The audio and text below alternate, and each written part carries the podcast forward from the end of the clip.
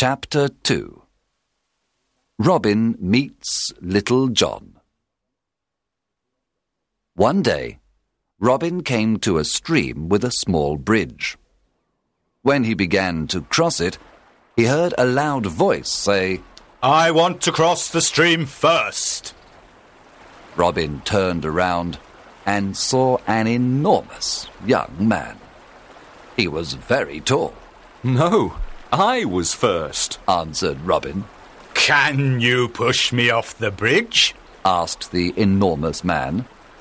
He was holding a wooden staff. Robin cut a long branch from a tree and made a staff. Then he began to fight on the bridge. Robin was fast and light.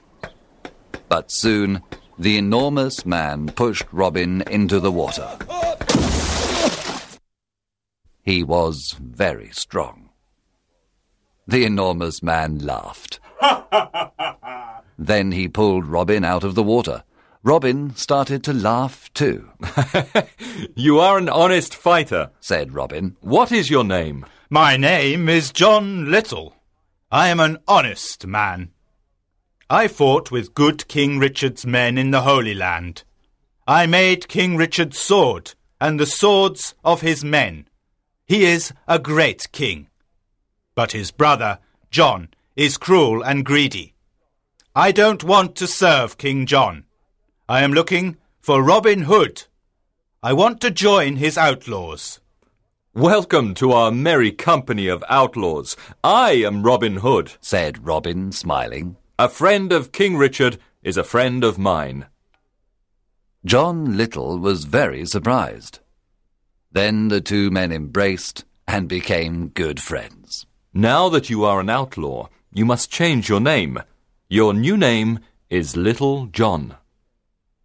Robin took Little John to the secret hiding place in the forest.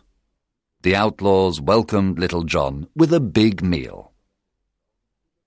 Little John was an expert sword maker.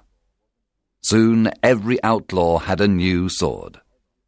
The outlaws liked Little John because he was friendly and kind. At night, everyone sat around the fire and listened to his stories.